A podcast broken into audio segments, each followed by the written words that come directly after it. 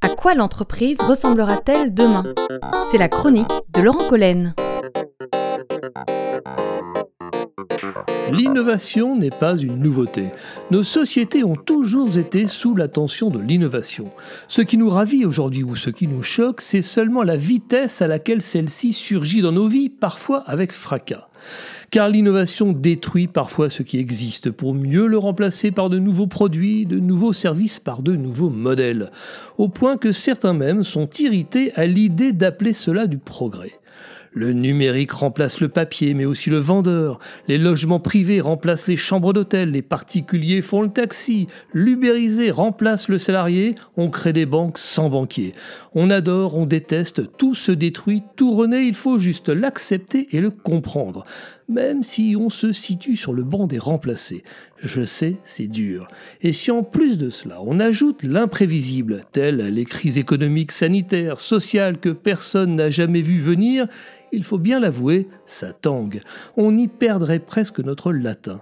Alors quel impact ces tsunamis successifs auront-ils sur nos vies en entreprise? On pourrait le qualifier de majeur les règles du jeu n'ont de cesse de changer brutalement. Les systèmes actuels semblent pour certains à bout de souffle les hommes et les femmes aussi. On l'observe, il est souvent difficile pour les gens en place de réformer leurs métiers et leurs pratiques de l'intérieur.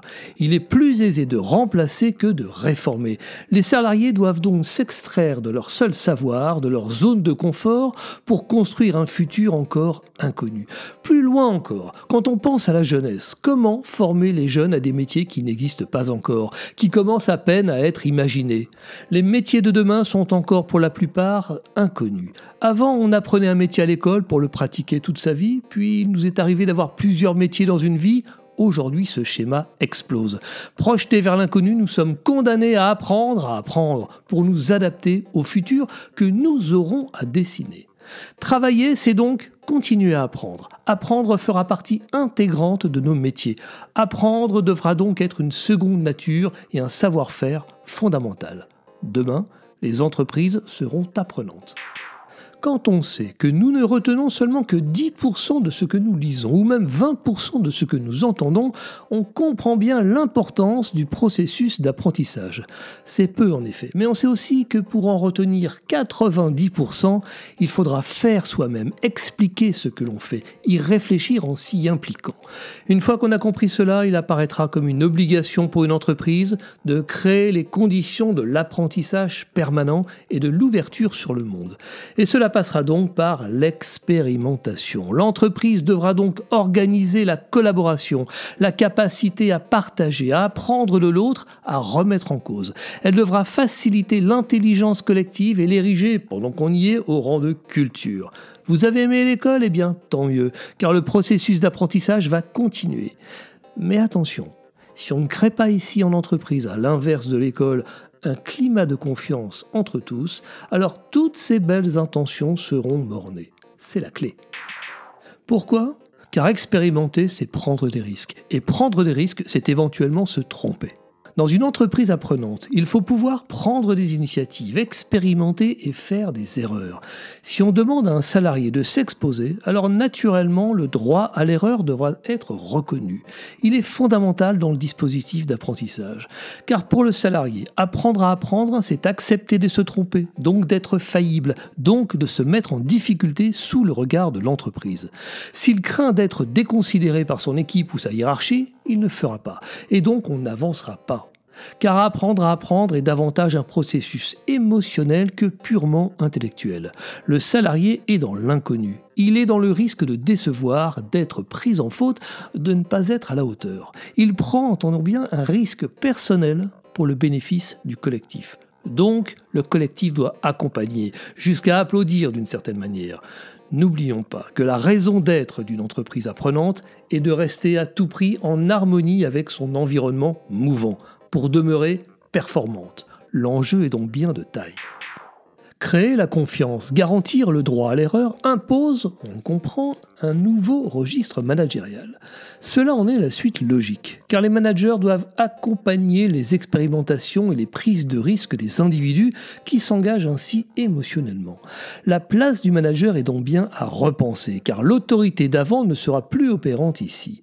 Le manager sera là pour aider à la prise de risque et non plus simplement livrer un savoir ou imposer des manières de faire. Accorder le droit à l'erreur, oui, mais s'assurer dans le même temps que les erreurs assumées ici sont constructives. On parle donc bien d'un esprit d'équipe, où l'individu est porté par le collectif. Il ne faudra pas avoir peur d'aller d'erreur en erreur. Le manager devra donc casser le tabou de l'erreur. Ce sera la seule voie pour que chacun maîtrise son propre parcours d'apprentissage et fasse avancer l'entreprise. Apprendre à apprendre ne se jouera pas dans les salles de formation, mais au quotidien, sur le terrain. L'enjeu est bien culturel. Et chacun y gagnera en autonomie, donc en satisfaction. Enfin, peut-être que pour innover, il faudra laisser de côté les outils et les modes de pensée traditionnels. Peut-être et même sûrement faudra-t-il être créatif, sortir des clous, faire un saut dans l'inconnu. Pour aborder l'inconnu, peut-être pourra-t-on même remplacer les outils analytiques mal adaptés par l'intuition.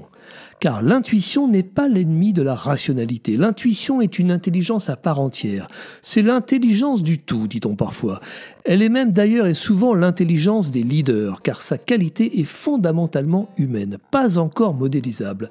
L'intuition aide à sortir du cadre. Pour transformer, il faudra se donner les chances de faire autrement. Quitte à réinventer l'entreprise ou notre simple modèle de travail, autant qu'il colle à la société de demain, aux nouvelles préoccupations économiques, environnementales, humanistes, autant qu'il contribue à façonner une société idéale. Idéal, le mot est osé. Le sociologue Gérard Mermet, lui, y croit. Il le formule avec sérieux. L'occasion de cette époque est unique pour concevoir et mettre en œuvre une utopie, dit-il. Et il ajoute L'idéalisme devra être en effet notre seule idéologie. En résumé, pour y parvenir, parce que l'entreprise est une entité complexe, parce que la société est un corps mouvant, il faudra sans cesse apprendre, expérimenter et à la fin, il faudra oser.